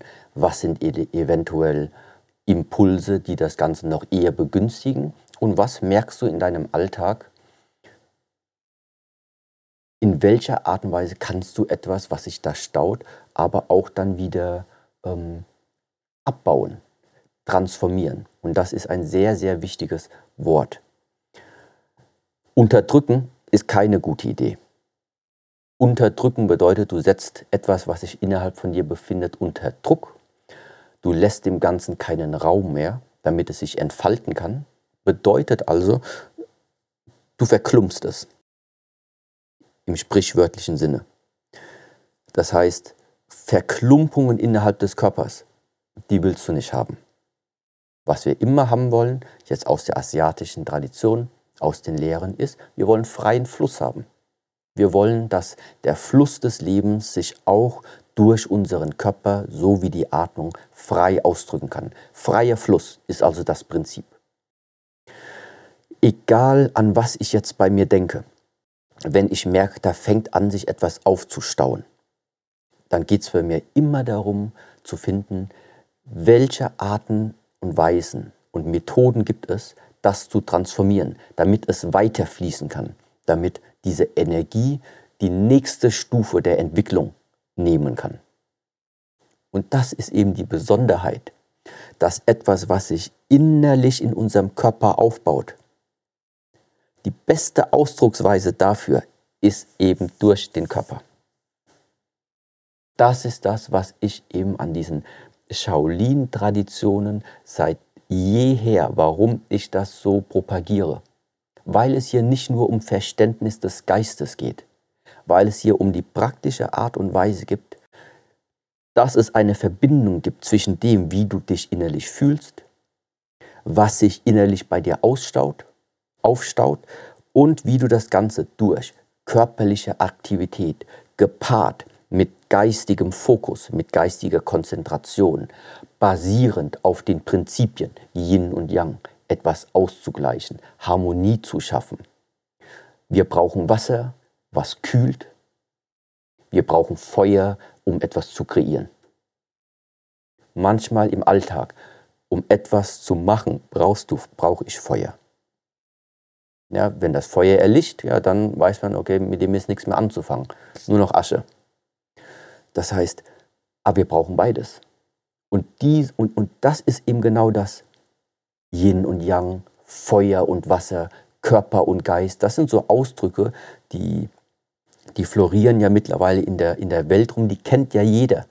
In jeder Kultur. Erkennt, weiß man das. Die Frage ist jetzt, wie kann ich das im Alltag praktisch nutzen?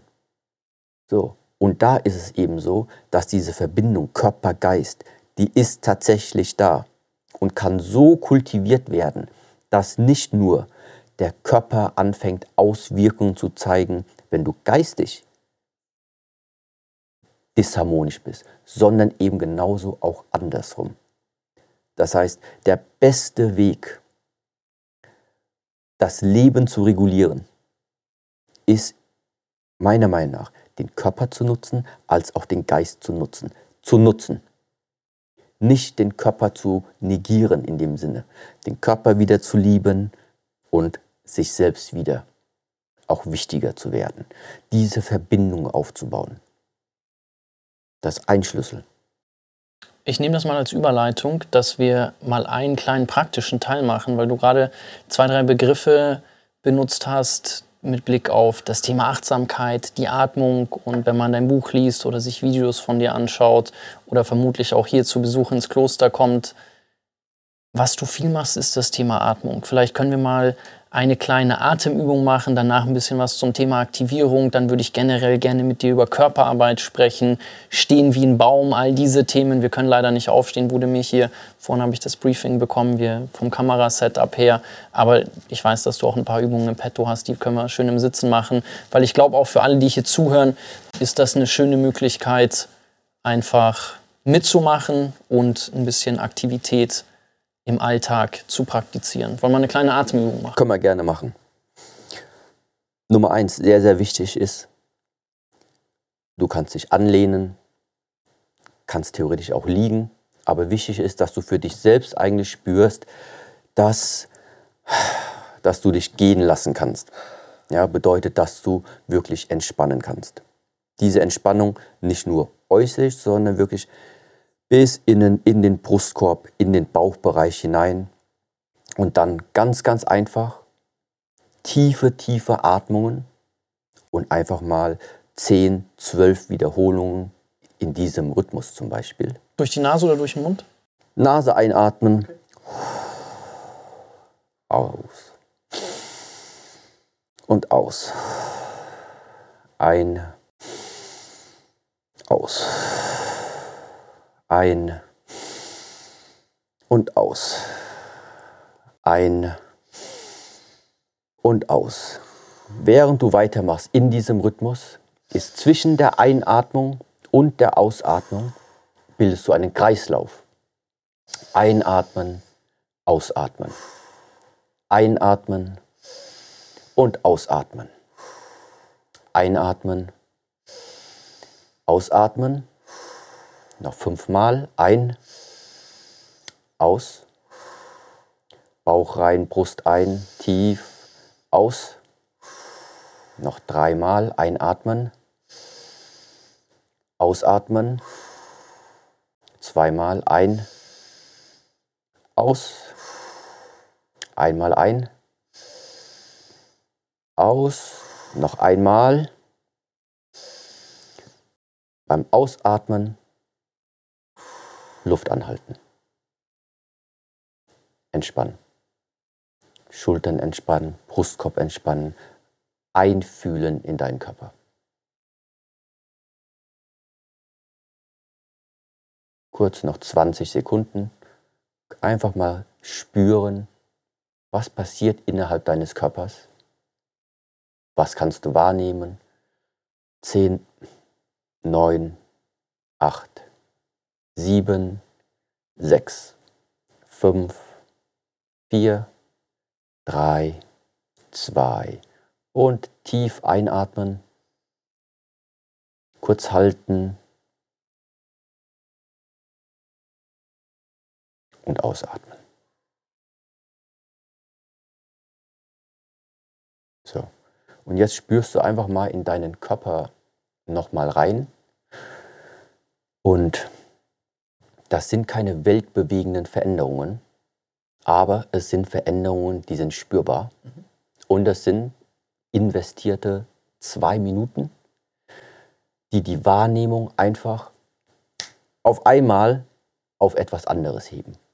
Und da gibt es sehr, sehr, sehr viele Arten und Weisen von dieser Art. Wie kannst du also lediglich durch Atem, durch Atemrhythmus, durch Atemdauer, durch Atemintensität. Das heißt, einfach mal selbst zu hinterfragen. Wenn wir von Atemübungen sprechen, gibt es sehr, sehr viele Spezialisten, die sind rein wirklich auf diesen Bereich spezialisiert. Wim Hof hattest du auch schon getroffen. Ja. Siehst du, dann kennst du diese Atmung mit Sicherheit. Ja. Aber das ist eben genau der Punkt. Das ist jetzt nur darauf bezogen, Atmung. Du hast zwei Minuten, drei Minuten investiert und bereits jetzt merkst du, dein Körper, der stellt sich anders ein. Ja. Und jetzt Atmung, gepaart mit Körperbewegung und dann noch gepaart mit wirklich fokussiertem Geist, dann kommen jetzt schon drei Bereiche deines menschlichen Seins hinzu. Und dann ist es keine, es ist kein Zufallsprodukt mehr. Wenn du dann anfängst, deinen Körper und deinen Geist auf etwas auszurichten, ja, wie sage ich das? auf das auszurichten, wie du dich benötigst. Du sagst ja, es gibt vier verschiedene Formen zu atmen. Also es gibt einmal kurz einatmen, kurz ausatmen, lang einatmen, kurz ausatmen, kurz einatmen, lang ausatmen, lang einatmen, lang ausatmen. Wann setzt du was ein? Also ich habe zum Beispiel gehört, wenn es darum geht, und da sprichst du auch drüber, irgendwie besser schlafen zu können, dass eher langes Ausatmen hilft, in die Ruhephase zu kommen. Aber wie praktizierst du es im Alltag? Also wann merkst du diese Herangehensweise? Ich glaube natürlich dient es erstmal den Atem zu beobachten und dadurch in die Achtsamkeit zu kommen, aber vielleicht kannst du ein paar Hinweise, Routinen, Tipps teilen, wie du es in deinen Alltag integrierst. Die Atempraxis, die Atemregulation auf ganz praktischer Ebene sieht man in der Kampfkunst bei uns wenn du normalerweise eben im Reiterstand stehst. Ja, ich weiß nicht, ob ich dann aus dem Bild rausgehe, wenn ich das jetzt mache. Ja, ich mache es mal trotzdem. Okay. Also du stehst hier in deinem Reiterstand. Dann haben wir eine Hand vorne.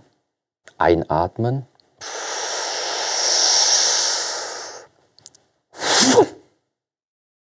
Ausatmen. Ein.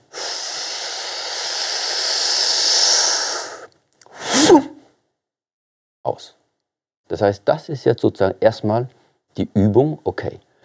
Ein Atemzyklus, einatmen, aus. Einatmen, aus. Bedeutet also, da ist eine Körpersynchronisation da. das geht zurück, das heißt, die Kraft geht rein. Einatmen ist also, die Kraft befindet sich in mir. Und ausatmen eben will ich jetzt symbolisiert durch einen Faustschlag, klar will ich die Kraft hierhin haben. Das heißt, was passiert ist, dass der Körper sich irgendwann daran gewöhnt,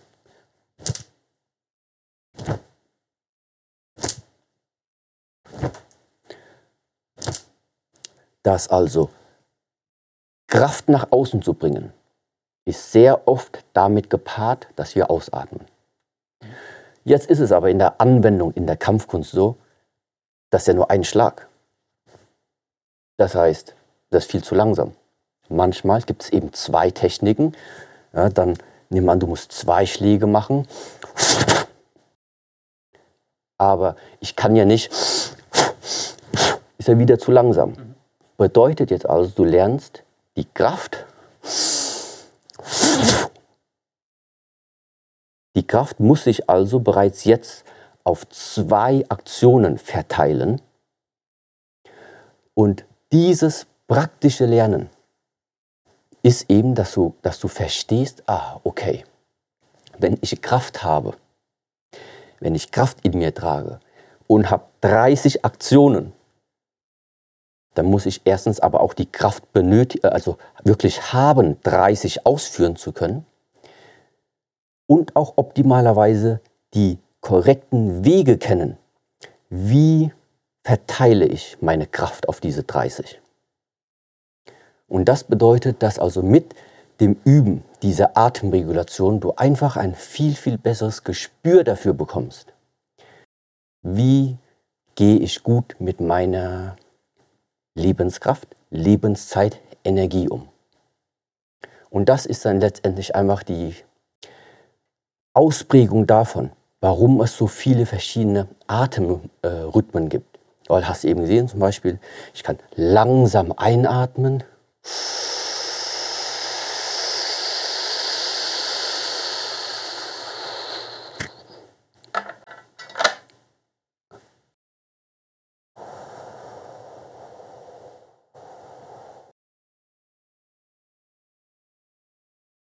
Und dann auch, sag ich mal, langsam ausatmen. Und, da, und du siehst, da ist trotzdem, da, die Kraft ist da drin. Ja? Aber du kannst natürlich auch langsam einatmen und dann kurz ausatmen. Letztendlich äußert sich das Ganze einfach nur, was willst du ausdrücken? Was willst du ausdrücken?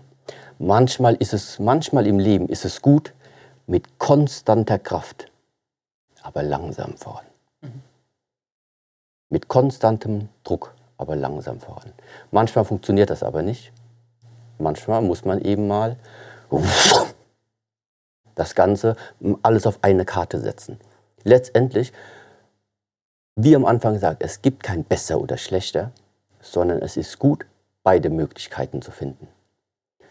Wenn es manchmal im Leben notwendig ist, hier und jetzt eine schnelle Entscheidung zu treffen, dann solltest du die Fähigkeiten haben, eben sehr viel Energie in Gang setzen zu können. Aber normalerweise, und deswegen, wenn wir Qigong praktizieren,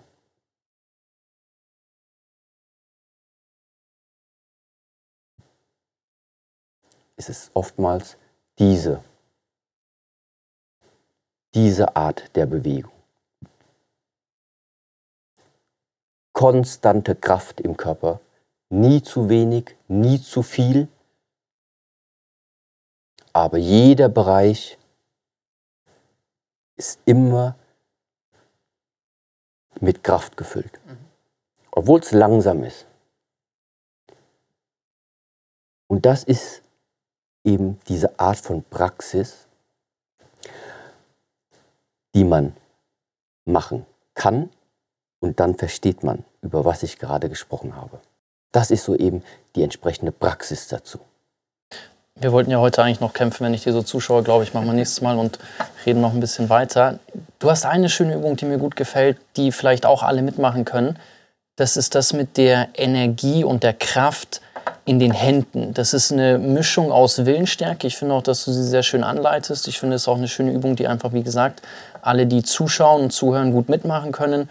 Wollen wir die noch machen? Und dann würde ich gerne noch mit dir über das Thema den eigenen Weg finden und Shaolin Spirit sprechen. Das können wir sehr gerne machen. Dann diesmal äh, äh, einfach erstmal die Fausthaltung sozusagen, dass jeder weiß, wie er die Faust hält. Wie ist es mit den Füßen? Versuche ich gut geerdet zu sein oder egal? Entspannt. Okay. Wenn die Füße den Boden berühren, ist okay. Wichtiger ist momentan, dass wirklich hier Schulterbereich alles entspannt ist. Vier Finger erstmal krümmen und den Daumen, den legen wir hier seitlich auf. Das heißt nicht, nicht einklemmen, sondern hier seitlich auf. Und dann ist eigentlich die Aufgabe sehr einfach für die nächsten, sagen wir, zwei Minuten. Lass mich nicht schlecht aussehen. Nicht länger als zwei Minuten, okay. Ja. Zwei Minuten einfach mal so fest es geht. Ähm, die Fäuste ballen. Und 3, 2, 1, So, und gepaart eben mit der, mit der Willenskraft. Warum? Weil, wenn man, wenn man ehrlich ist, merkt man fast zu jeder Sekunde, dass immer wieder die Kraft raus will. Dass man also immer wieder schwächer wird in dem Fäusteballen. Aber da konstant dabei zu bleiben und ihm immer wieder mit der Willenskraft nachzuhelfen. Wieder sozusagen die Fäuste aufzufüllen, konstant dabei zu bleiben. Das ist zum Beispiel eine Übung. Auf einer anderen Ebene ist es aber auch, dass wir die einzelnen Finger, alle zehn, beobachten können und normalerweise auch spüren, dass Daumen, Zeigefinger, Mittelfinger, in der Regel sind das die sechs Finger, die mehr Kraft normalerweise beherbergen als Ringfinger, kleiner Finger. Deswegen fokussiere ich also sogar noch mehr von der Intensität in kleiner Finger, Ringfinger, damit ich dieses ganze Gebilde, alle zehn, harmonisch, komplett mit Kraft gefüllt ist. Ja, nachdem ich jetzt wieder so lange geredet habe, denke ich, ist eine Minute um. ja, also noch eine Minute und weiter pressen, wirklich versuchen, die letzte Minute. Ich glaube, es war schon mehr als eine Minute. Mal noch weiter zu geben. Okay. Weiter ballen. Ja, den Geist fokussieren, weiter wieder rein. Mittlerweile sind es vielleicht noch 30 Sekunden. Okay, weiter. Ja, schön rein. Okay, 20, 19, 18, 17, 16, 15, 14, 13, 12, 11, 10, 9, 8, 7, 6, 5, 4, 3, 2, 1 und die Achtsamkeit auf die Hände. Langsam Intensität nachlassen und dann ganz natürlicherweise langsam, langsam die Hände und Finger frei wieder entfalten lassen. Mittlerweile sind die wahrscheinlich auch so ein bisschen angeklebt. Bock. Das heißt, einfach mal in deine Finger jetzt wieder in die Handflächen reinspüren. Ich denke, äh, jedes Mal, wenn wir uns sehen, machen wir ja diese Übung. Also ja, ich freue mich auch immer, wenn wir es machen. Ja, das ist schon gut. Das ist ein gutes Gefühl danach. Aber, weißt du, das waren jetzt eben auch wieder zwei Minuten, die aber eine Erfa die deinem Körper und deinem Geist mit einer Erfahrung beschenken. Diese spezielle Erfahrung, dass sich deine Hände so anfühlen, wie sie es jetzt tun. Es ist halt sehr schwierig, wenn du nicht weißt, ähm, wie soll ich das machen, diesen Zustand zu bekommen. Jetzt werden sich manche Menschen vielleicht fragen, ja, aber äh, für was brauche ich diesen Zustand denn überhaupt? Um da etwas auch zu verstehen. Und zwar, warum fühlt sich das jetzt gerade so an, wie es sich anfühlt? Weil wir eben sagen, da ist sehr, sehr viel Blut in deinen Händen. Da ist jetzt aber auch sehr viel Energie in deinen Händen, eben aufgrund des Bluts. Das heißt, deine Hand ist jetzt mit Energie gefüllt. Ja, aber was wir vorher gemacht haben, war doch, wir haben sehr, sehr viel Energie sozusagen ähm, genutzt. Welche Energie? Die Energie, dass du mit deinen Gedanken kontinuierlich da Spannung reingebracht hast. Das heißt, was ist der Ursprung der Energie? Spannung. Unsere Spannung, unser Wollen, unser Wollen des Willen. Ja? der Wille. Es war Wille notwendig, um da Energie reinzubringen. So irgendwann, wenn du dieses Wollen loslässt, dann eben eröffnet sich diese Energie. Für uns bedeutet das also, du willst in deinem Leben Energie haben.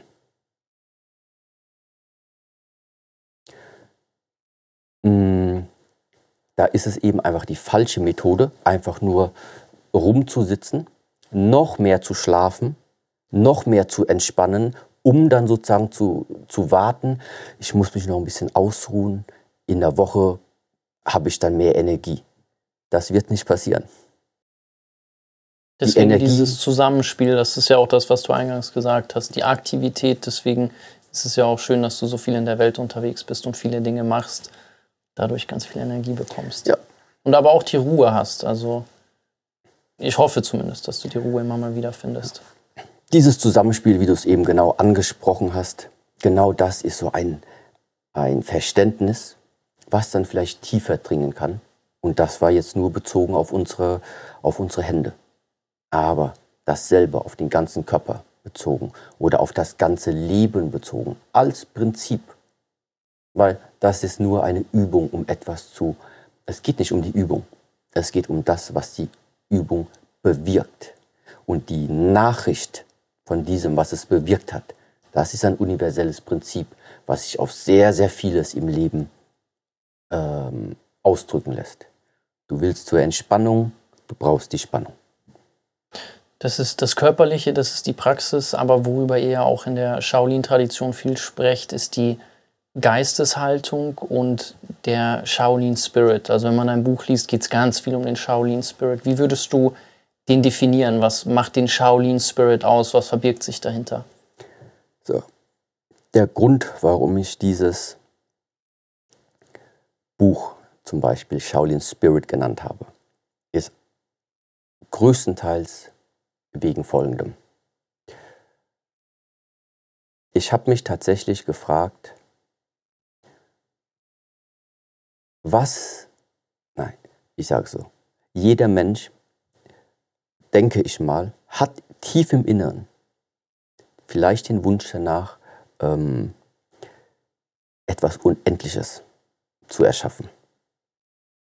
Ja, weil wenn es Unendlichkeit geben würde, wenn es diese Möglichkeit gibt, brauchst du keine Angst vor dem Tod zu haben, brauchst du keine Angst vor nichts zu haben, weil du machst den Fehler jetzt, jetzt lustig ausgedrückt, du machst jetzt den Fehler, aber es kommen noch so viele Gelegenheiten, da kannst du es verbessern. Das heißt, es fällt auf einmal Angst weg. Warum sehr viele Menschen heutzutage in Angst leben, ist, du verlierst heute das, oh. Ja, oder etwas endet, oder etwas passiert, etwas fällt weg ja, aber wenn es da kein Ende geben würde, deswegen eben Unendlichkeit, fällt sehr viel Angst weg.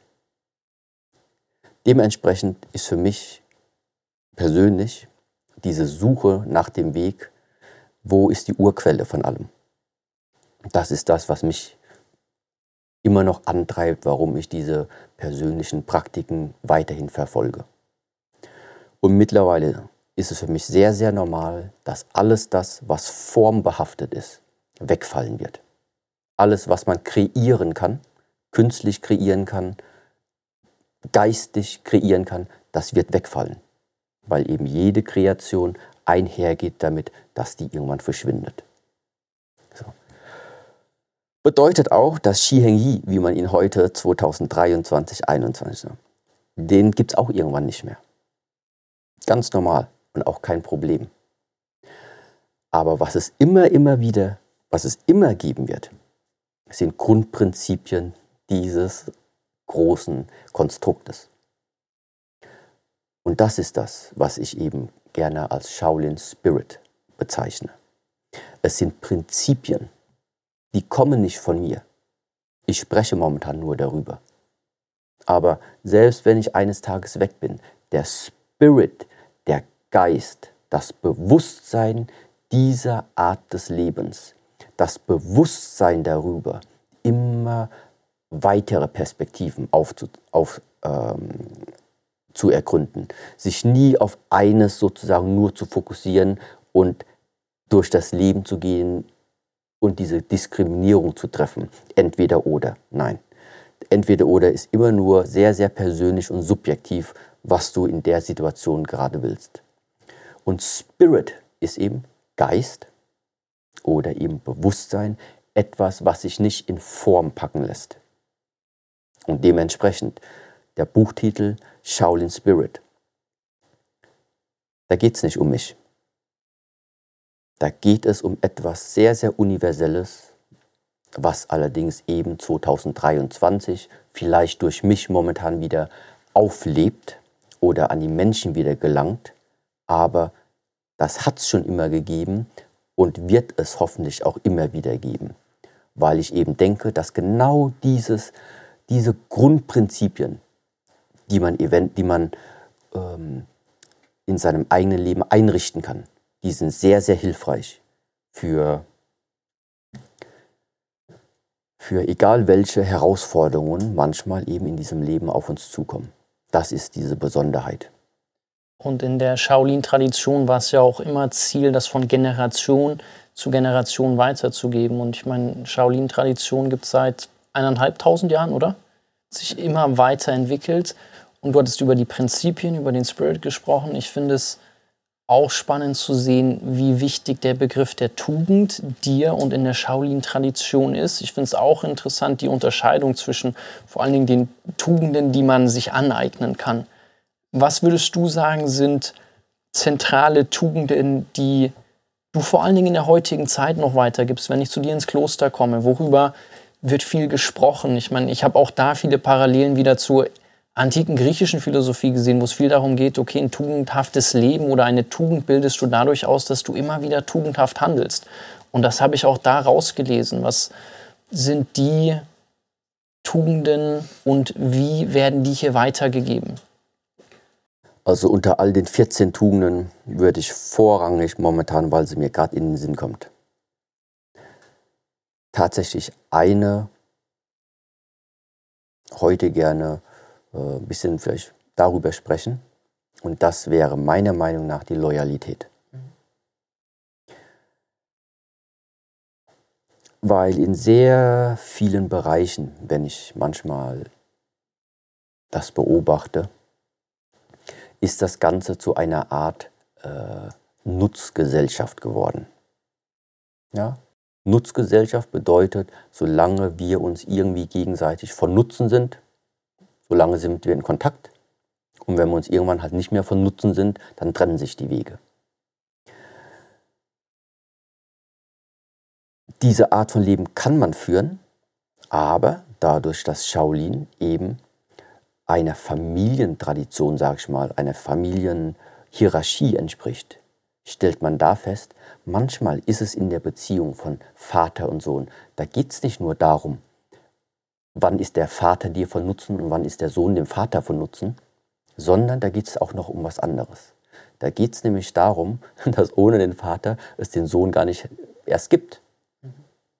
Und dass es auch Bereiche in der Vergangenheit gibt, wo der Vater ganz, ganz klar vielleicht mal, oder auch die Mutter natürlich, dass Vater und Mutter, die Eltern,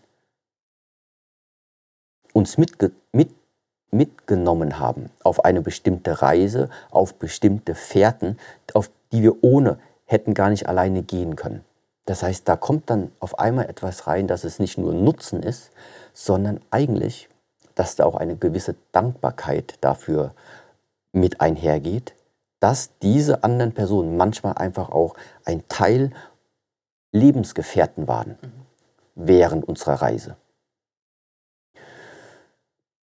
Und so wie die Vergangenheit und alles, was die Vergangenheit eben involviert, so wie die Vergangenheit uns heute geschaffen hat, nur ein kleines Element, was aus der Vergangenheit wegfällt, würde ändern, wer die Menschen sind, die heute hier miteinander sprechen. Und das ist der Grund, warum es für mich sehr, sehr wichtig ist und warum ich diese Tugenden beispielsweise auch erwähne, Sie ändern etwas an, dem, an der Art und Weise, wie wir auch mit anderen Menschen umgehen. Nicht nur die Eltern, sondern auch die ohne Arbeitskollegen, Boss, Chef, egal wer. Ohne die hätten wir bestimmte Etappen in unserem Leben nie erreicht. Ja? Und das heißt, nebst dieser Nutz, ähm, Nutzeshaltung.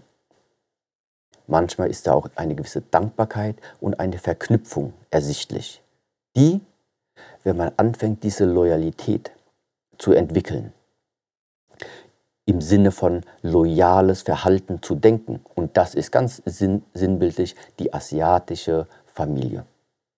Ja. Das Vertrauen von mir als Sohn, dass mein Vater, der wird mir keine Anweisung geben, wo er weiß, damit renne ich in den Tod. Ein normaler Vater macht das nicht. Ja? Dasselbe ist aber, dass der Vater irgendwann natürlich weiß, dass die Fähigkeiten abnehmen. Die körperlichen Fähigkeiten, die Denkfähigkeiten und dann es hoffentlich noch einen Sohn gibt, der weiß, okay, die Lebenszeit des Vaters geht jetzt langsam zu Ende, aber die wird nicht alleine, die wird er nicht alleine gehen müssen, sondern so wie mein Vater mich aufgezogen hat. Diese Zeit, diese Liebe, diese Dankbarkeit gebe ich auch zurück, wenn es meinem Vater eben jetzt im Alter wieder abnimmt. Und da allein diese Art von Denkweise, natürlich sind wir nicht blutsverwandt. Nee, ist noch schlimmer, sondern wir kommen von derselben Quelle. Und die ist noch viel tiefer verwandt. Und aufgrund von dieser Art entwickelt sich mit der Zeit eben auch eine Art und Weise des Lebens, ähm, wo ich letztendlich in großem in, in großem Geiste gedacht sehen würde, das wäre ein wichtiger Beitrag in einfach der Entwicklung von der ganzen Erde in die Zukunft. Also ich könnte mir vorstellen, das wäre hilfreich, wenn diese Art von Tugend erwacht. Ich finde es schön, dass du genau diese Tugend rausgegriffen hast, weil auch da gibt es wieder eine sehr, sehr schöne Parallele zur antiken Philosophie, wo zwischen drei Arten von Freundschaft unterschieden wird. Zwischen der Nutzfreundschaft, du hast auch viel über den Nutzen gerade gesprochen, die Lustfreundschaft und dann vor allem die Charakterfreundschaft. Und die Charakterfreundschaft, die beruht sehr stark auf der Loyalität. Einerseits, dass ich dich schätze aufgrund deines Charakters und weil wir loyal einander gegenüber sind. Das ist auch eine Parallele, weil wenn ich mir anschaue, okay, wann hole ich, Firmen, äh, wann hole ich Menschen bei mir in die Organisation, ich versuche eigentlich nach drei Kriterien zu heiern und Loyalität ist ganz oben, dann kommt das Thema Einstellung und Haltung und dann kommt das Thema Skill. Weil Skills, die kannst du schulen, wenn du aber das Gefühl hast, du kannst nicht vertrauen, es ist keine Loyalität dahinter oder eine Einstellung passt nicht, das ist deutlich schwieriger zu korrigieren. Ich will noch über zwei Sachen mit dir sprechen. Das eine ist, wir hatten viel über den eigenen Weg gesprochen wie man den finden kann. Und dann will ich noch abschließen, weil wir immer hier zusammen Tee trinken und ich das sehr genieße, mit dir über den Weg des Tees sprechen. Aber wenn ich jetzt zu dir hier ins Kloster komme und sage, du hast ja vorhin gesagt, du bist Meister, nicht Mönch, Meister Shifu, wie kann ich es schaffen, mit einem offenen Geist durchs Leben zu gehen, um dadurch zu erkennen, was mein Weg hier auf dem irdischen Pfad ist? Das ist eine sehr große, breite Frage, das ist mir bewusst, aber ich denke trotzdem, dass du vermutlich so eine Frage oft gestellt bekommst und du ja auch in deinem Buch sehr viel darüber sprichst und schreibst, wie man den eigenen Weg gut erkennen kann. Ich denke, im Buch ist es ausführlich erklärt, aber ich sage es trotzdem jetzt äh, nochmal im, im, im Schnelldurchlauf sozusagen. Nummer eins ist, wir müssen es erstmal erkennen können. Erkennen können. Selbst wenn sich heute etwas offenbart, direkt vor deinen Augen, aber du erkennst es nicht, dann ist auch diese Offenbarung auch für nichts. deswegen ist also Erkennen die Nummer eins Fähigkeit, die wir an uns selbst erstmal entwickeln müssen.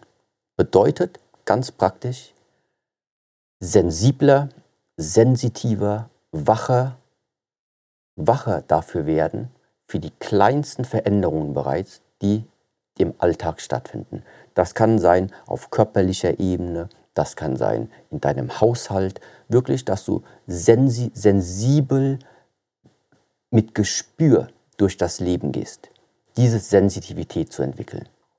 Weil dann, wenn es nämlich Veränderungen gibt irgendwo, die nimmst du jetzt wahr. Ist also eine gewisse Achtsamkeit, Sensitivität dem Leben gegenüber vorhanden, dann geht es jetzt eben darum zu beobachten. Das heißt, beobachten können wir immer nur dann, wenn wir nicht zu stark in Aktion sind. Das heißt, eine nächste Fähigkeit, die wir entwickeln müssen, ist Ruhe zu finden. Beobachtungsfähigkeit, dann Ruhe finden, weil in der Ruhe können wir jetzt sozusagen erstmal ganz neutral, sag ich mal, beobachten. Neutral im Sinne von, das ist nicht gut, das ist nicht schlecht. Dieser Weg hat eine gewisse Konsequenz und dieser hat eine andere. Und dann nimmt man so eine Status Quo-Aufnahme über sein aktuelles Leben beispielsweise mal da. Welche Menschen befinden sich gerade darin? Welche Menschen, welche Kontakte scheinen sich aktuell gerade aufzutun? Sind darunter Kontakte eventuell dabei? Irgendwie kommen die im ganzen Leben, ziehen die sich mittlerweile schon mit? Und so erkennst du irgendwie, dass das Ganze sich eventuell anfühlt wie ein kleines Puzzlespiel. Und dir jedes Mal immer wieder eine Tür geht zu und eine Tür geht auf. Die Frage ist, ob du das als solches erkennst. Die Frage ist, ob du Angebote, die dir Menschen geben, ob du die erkennst. Weil manchmal, manchmal äh, ja, weil, wenn man die nicht erkennt, dann immer, ähm, wie sag ich das? Du suchst die ganze Zeit, du suchst, aber es ist die ganze Zeit vor dir, weil du einfach, ich weiß nicht, wie ich das sagen soll. So ein bisschen vermutlich wie im Alchemisten, den viele gelesen haben, so Paulo Coelho-mäßig. Es ist die ganze Zeit eigentlich so die Suche nach dem Glück oder die Suche nach dem eigenen Weg und dann bist du einmal um die Welt gereist, um zu erkennen, es war die ganze Zeit vor deiner Haustür. Und da kommt halt einfach sehr vieles zusammen. Der eigene Weg, der basiert natürlich auch darauf, was ist in deiner Vergangenheit passiert. Wie weit ist dein aktueller Entwicklungsstand? Darauf basierend kann manchmal der eigene persönliche Weg unterschiedlich aussehen. Grundprinzipien des Weges aber sind zum Beispiel einfach die, die Idee schon mal sein zu lassen, dass dieses Leben immer ein einfaches Leben sein wird. Weil das, das, den eigenen Weg zu gehen, was bedeutet das jetzt? Bedeutet das, du willst einen Weg, in dem du wächst oder willst du einen Weg, der bequem ist? Welches davon wäre jetzt der eigene Weg? Ich glaube, der entscheidende Begriff da drin, und den finde ich sehr, sehr spannend, ist, ist das Wollen. So wie erkenne ich eigentlich, was ich will und wie selbstbestimmt bin ich in meinem Wollen? Das ist ja auch die Frage, die du vorhin aufgemacht hast, wo du sagst, ist das jetzt einfach so, sollte das so sein oder hast du das irgendwie beeinflusst? Und dann, wie gesagt, so die Frage danach, was will ich und wie kann ich das Wollen beeinflussen und selbst steuern. Ja. Aber jetzt habe ich die Frage gerade, sorry, aber nicht, nicht verstanden. Da war gar keine Frage drin ja, abhalten. Okay. Das war einfach eine Anmerkung. Gut, wir können vom eigenen Weg noch über den Weg des Tees sprechen, weil mein Lieblingssatz in einem ganzen Buch ist, wer den Weg des Tees verstanden hat, der hat das Leben verstanden. Und ich habe es gelesen und dachte mir so, okay, ich meine, ich trinke selber gerne Tee, ich trinke nie Kaffee. Ich freue mich immer, zu dir zu kommen und mit dir zusammen Tee zu trinken und zu hören, welche Teesorten es gibt und welche Tees du empfiehlst. Und dann habe ich weitergelesen und erkannt, dass es vor allen Dingen dieser Satz, dass du ihn darauf zurückführst, zu verstehen, was eigentlich alles dahinter steckt, dass hier so eine Tasse Tee am Ende von uns genossen werden kann und wie viel Geschichte und wie viel Arbeit und vor allen Dingen wie auch ein Tee entstanden ist. Und vielleicht magst du den Satz aber nochmal, wie du ihn gedeutet hast und warum du ihn da reingeschrieben hast, erklären und das, den Zusammenhang aus, okay, Tee und Leben verstehen, erklären. Das Schöne bei solchen Sätzen ist, ist tatsächlich immer, manchmal wenn ich bei Vorträgen oder so solche Sätze nutze. Manchmal erkläre ich etwas dazu, sehr oft lasse ich die aber im Raum stehen, weil nämlich genau dieses Ungewisse etwas nicht zu verstehen manchmal auch ein sehr, sehr wichtiger Punkt ist, entlang des Weges sozusagen ein bisschen zu expandieren. Und den Tee zu verstehen, er bedeutet, ja, dadurch, dass er, der, der spricht ja in dem Sinne so nicht. Was gibt es daran zu verstehen? Also fängt man an, der spricht auf eine andere Art und Weise. Der spricht nicht in dem Sinne, dass es für Menschen etwas gibt, was es zu hören gibt. Aber er spricht in dem Sinne, dass der Mensch vielleicht etwas davon riechen kann, etwas schmecken kann oder etwas spüren und fühlen kann. Und was ist es, was sich in diesem Tee in trockenem Tee, jetzt beispielsweise, bevor wir ihn aufgießen, wie ist der so trocken geworden? Wo kommt genau dieser Duft her? Und da fängt eben diese Reise des Tees tatsächlich an, dass wir anfangen, bis zum Ursprung zu versuchen zu gehen. Was ist der Ursprung des Tees? Das ist ja nicht nur die Region, wo der Tee gewachsen ist. Es ist ja nicht nur die Gattung von der Teepflanze. Aber wie ist diese Gattung der Teepflanze? Wie ist der Samen überhaupt in diese Region dort damals gekommen? Das heißt, man stellt fest, dass der Versuch, den Weg des Tees rückzuverfolgen, fast ins Unendliche führt, weil man eigentlich nicht weiß, wo soll man dort anfangen. Und jeder einzelne Tee, deswegen eben diese Teezeremonien oder die äh, Tee-Wertschätzungszeremonien, weil jede einzelne Tasse Tee genau es einmal auf dieser Welt gibt. Es hat sie noch niemals gegeben und es wird sie auch niemals wieder geben. Genau, einmal. Ich finde es auch schön, dass du die Intention desjenigen damit einbeziehst, der die Tee oder die die Teeblätter einsammelt, plus die Transformationsebene, dass wenn wir den Tee mehrfach aufgießen, auch jeder Aufguss einer Transformation unterliegt und sich im Geschmack verändert und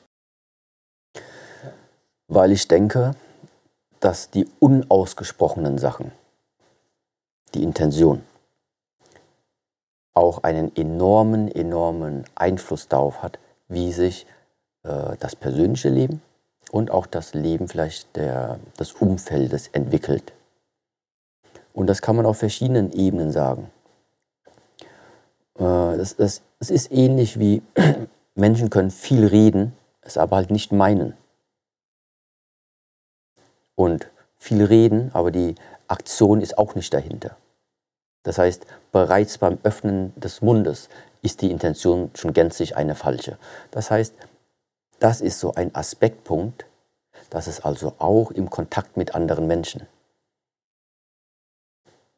hilfreich ist, wenn man eventuell einfach ein, eine andere Art von Wahrnehmung noch bei einem entwickelt, wo man vielleicht die Intention des Gegenübers mit einbezieht.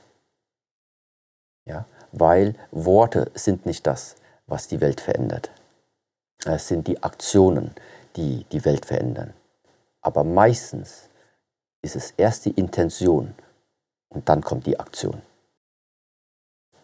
Worte und dann Aktion, das kann meistens immer noch eine Diskrepanz geben. Aber Intention und Aktion, das ist der Punkt, auf den zu achten ist. Die Intention eines Menschen, weil dann danach weiß ich was. Dann ist egal, was er sagt, aber ich kenne die Aktion schon, die kommen wird. Inten daher Intention. Ja? Und es ist eben genau diese Intention, die dann auch darüber entscheidet, ob etwas für die Menschheit, für den Menschen schädlich wird oder ob etwas für den Menschen dann zum Wohle der Menschheit beispielsweise ähm, entwickelt wird. Das ist mein Lieblingsgedanke im Siddhartha-Buch, was ich vorhin angesprochen hatte. Da geht es dieser schöne Satz von Govinda, der sagt, dass selbst beim großen Meister nicht das Reden einen Wert hat, sondern nur das Tun. Und nur das, wie du dann im Leben handelst. Und als wir uns das letzte Mal gesehen haben auf der Palace-Bühne, hast du gesagt, du wirst dich ein bisschen zurückziehen. Jetzt sehen wir uns fast ein Jahr später. Was sind heute deine abschließenden Botschaften? Also ich überlasse dir das letzte Wort. Gibt es irgendwas, was du noch, was du noch teilen möchtest, lieber Shifu? Ja. Ich denke, nachdem ich letztes Jahr ja schon geäußert habe, ich ziehe mich zurück. Aber jedes Mal, wenn du dich meldest, Jonathan, ich kann einfach nicht Nein sagen. Okay. würde ich sagen, wir sehen uns einfach in einem Jahr spätestens wieder. Und bis dahin, wie ich es bereits erwähnt habe, es gibt sehr, sehr viele Kanäle, über die ich dieses Wissen hm, bereitgestellt habe. Und jeder darf gerne, egal ob das jetzt der Online-Kurs ist, ob es das Buch ist, ob es die freien Videos sind, ob es die Podcasts sind, überall steckt etwas drin. Aber letztendlich ist das höchste aller der Werte genau auch das, was du eben angesprochen hast, die Praxis. Es freut mich sehr, sehr, dass es mittlerweile wirklich eine große Gemein äh, Gemeinschaft auch gibt. Und ich hoffe eben, dass aber wirklich die Nachricht durchkommt. Der einzige Grund, warum ich mich am Reden beteilige, ist, weil ich weiß, das Reden ist der erste Zugang zu den Menschen. Aber dieser Zugang muss eben in kurzer, mittlerer, naher Zukunft dahin führen, dass die Menschen in, in Aktion kommen. Ja. Deswegen ist es vorrangig und optimalerweise immer so. Wer letztendlich von dem ganzen Reden inspiriert wurde, ist der nächste Schritt direkt zu gucken, was gibt es an praktischen Übungen. Das wäre mein letzter Ratschlag für dieses Treffen von uns. Shifu, vielen Dank an dich. Es ist immer eine Freude, mit dir zu sprechen. Vor allem, wenn wir Tee trinken, dann vergesse ich immer die Zeit. Ich hoffe, dass es euch allen viel Spaß gemacht hat und dass ihr viel für euch mitgenommen habt. Wenn ihr die Gespräche von morgen mögt, könnt ihr die natürlich abonnieren, uns gute Kritiken hinterlassen, Shifu.